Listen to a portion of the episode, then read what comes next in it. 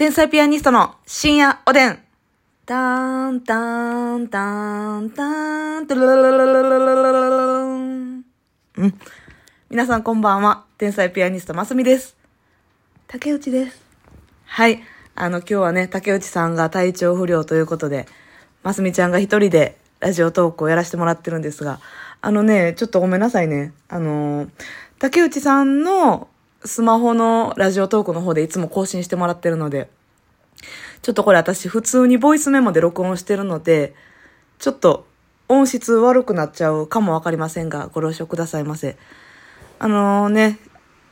まあ一応日付またいでちょっと更新遅くなっちゃって申し訳ないんですが、えー、昨日はね、福岡の公演お休みしちゃってね、楽しみにしてくださった方本当に申し訳ないです。ちょっとね、あの、私が3日前ぐらいから熱出たりして、ちょっと体調悪くて、お赤コンコン祭り、秋の大フェアって感じだったんですけど、それがね、やっぱりしっかりと竹内さんに感染しちゃいましてね、ほんと申し訳ないなと思うんですけど、こればっかりは、まあ同じ空間にいてるので、仕方ないっちゃ仕方ないんですが、本当申し訳ないかなと思うんですが、竹内さんもちょっと熱出ちゃって、まあ明日のね、お仕事はどうなるか、また竹内さんの体調と相談しながら決めていきたいなと思うんですが、私はね、今日、えー結局福岡に行くことなく、お家でいてたんですが、あのー夜だけね、ちょっと明日の月間コント、キューマさんのね、月間コントのリハーサルということで、えー一人で行ってまいりました。やっぱすごいですね、キューマさんは。みんなのコントのネタを一つの大きな作品として、大きなストーリーとして仕上げていく感じで、リハーサル見てましたけど楽しそうですよ。ちょっと待って。窓閉めたのになんか、隙間風が吹いている。閉めるわ。ちょっとね、今も雨降ってるんですけれども。なので明日ね、月間コントあるんですが、もしよければ、まだチケットあるみたいなので、ぜひ、8時20分から吉本漫才劇場で、プランナインさんとか、えー、ファミリーレストランさん、金属バットさん、で、ランランのももちゃん、で、つぼみの吉岡久美子さん、ネイビーズアフロさん、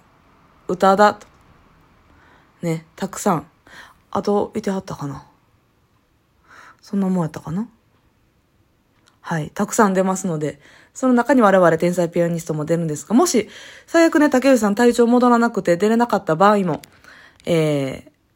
ー、私一人で出ますので、月間コントは。その天才ピアニストのネタがどうなるかどうかはちょっと、交互期待？相互期待？そう交互期待みたいな感じで、はい。期待しておいてください。あの、ネタはやりますのでね。はい。ちょっとね、私、またさ、最近太ってきたとかそういうのめっちゃ言ってるじゃないですか。ダイエットせなあかんとか。そんな言いながら31を食べて、人々を裏切ってきた。まあそういった意見もあるんですが、まああれはね、体調悪くて、食べれるもん食べとかなあかんなっていう精神から、うん。やっぱりね、そういう教えをおカップからもらってるんでね、食べれる時に食べたいものを？食べてこそ元気になるっていう精神をね、その間違った形で受け取ってるかどうかは皆さんにお任せしますけども、うん。まあ、あの、食べてたんですけど、やっぱりね、私ってこう年がら年中痩せたい精神あるじゃないですか。で、水を1リットルちゃうわ。1日2リットル飲んだらいいって言うけど、その水ってどうしたらいいんですか？え、これみんな思ったことないですか？水をペットボトルでたくさん買って水筒に2リットル持っていくんですか？なのか、500ミリリットルのペットボトルを4本持ち歩いて、1日に2リットル消費するのか、適宜500飲んだらまた買ってみたいな。え、めっちゃ高くつかへん、そんなん。めっちゃもったいないよね、それって。え、どうなん？水道水って飲めるって言うけど若干抵抗ないですか？だってさ、まあ、家で一発目 500ml 入れていくのは水道水。まあ、家の水道ってなんか信用してるみたいなとこある、ありませんか？浄水器ついてないけど。でも外でさ、例えば、えー、でもそんな、トイレの手洗うとこの水で、水汲むのもちょっときついやんなんか、どれが正解なんかわからへんけど、どうしてるんですかねこの1日2リットル飲んでる人たちっていうのは。なんか、お水チャージポイントがないと、めっちゃきついなと思うねんな。これちょっとね、教えてほしいんですよね。2リットルとか。1日でたくさんお水を飲んでる人。私やっぱさ、あの、お腹のトラブル抱えてる人間として、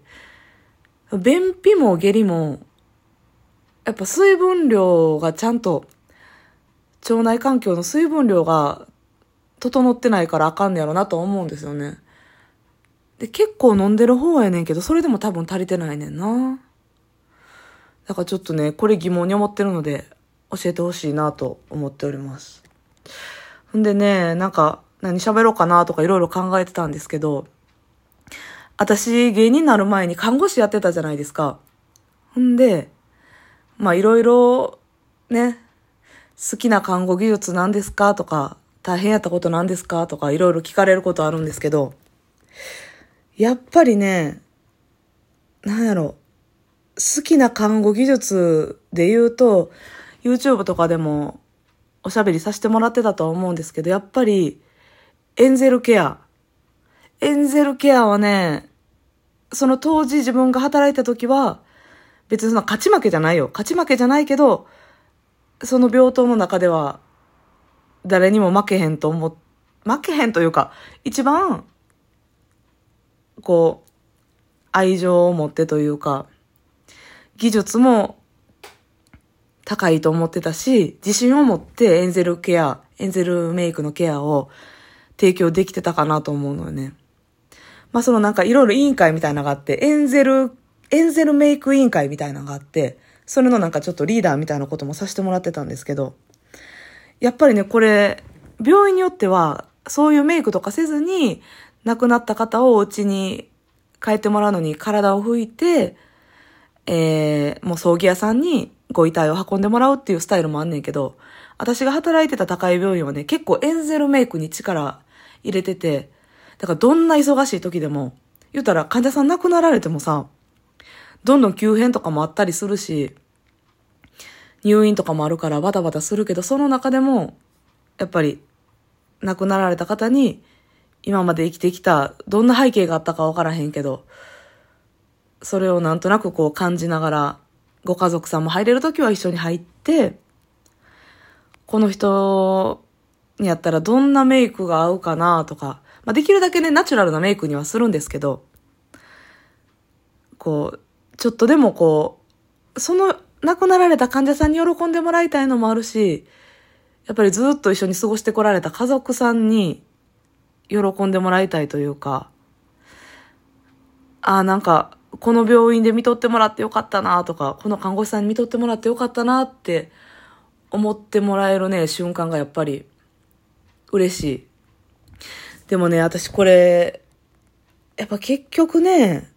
こういうエンゼルメイクとか、そういう看護技術いろいろ看護師として働いてる時も、なんやろな。結局セルフラブなんかなって思うんですよね、これも。患者さんにメイクをしてる私、すごいやん。めちゃくちゃレベル高いやんとか思ってたし。で、やっぱね、10年近く働いてるといろんな急変のね、患者さんにもお会いしたことあるんですけど、やっぱりその中で自分がリーダーとして、これしてください、あれしてくださいじゃないけど、同僚とかに指示出して、で、やっぱ患者さんが元気になっていく姿とか、その、急変でね、この呼吸状態が悪かったりとか、循環、循環動態悪かったりとか、そういうのから、この出した時に、ああ、よかった、患者さん、元通りになってよかった、ちょっと元気になってよかったっていうのもあるけど、自分ようやったな。いや、この忙しい中で、的確な判断と、で、ドクターにも、ドクターに指示もらいながら、こうし、適宜確認しながら、後輩にも指示して、で、患者さんができるだけ、痛み、痛み、患者さんの痛みの軽減になったりとか、っぱりそういう時でも、患者さん羞恥心あったりするから、そういうところのケアとか、そういうやってる自分最高みたいな。結局ね、なんか、セルフラブにつながっていくなって思うんですよね。そう、なんか、看護師時代何がすごかったんかなと思ったやっぱり、私ってセルフラブの塊やなって結局思いますね。そう、そのエンゼルメイクにしても、急変にしても、それをやってる私、素敵だな。でもね、なんか、私はそれでもいいかなと思うんですよね。患者さんに喜んでもらう、喜んでもらう、元気になってもらうっていうのがもちろん一番やけど、うん。まあ結局そこに繋がってるからええか。セルフラブが患者さんの元気につながってるならいいかという感じには思ってますね。だから今こうやって芸人やらせてもらってるのとかも、ああ、今日こんなに笑ってもらえた。めっちゃ楽しんでもらえた。たくさんお客さん入ってもらえた。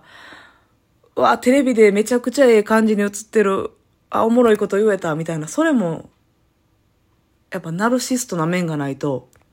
こう自分を称えれないんですよね。だから、お客さんを幸せにするためにとか、患者さんを幸せにするためにっていうよりかは、結局、自分最高、自分かっこええやん、いけてるな、そのマインドで仕事をやっていくのが私にとっては一番なんかなって思います。皆さん、セルフラブ精神を持って生きていきましょう。おやすみ。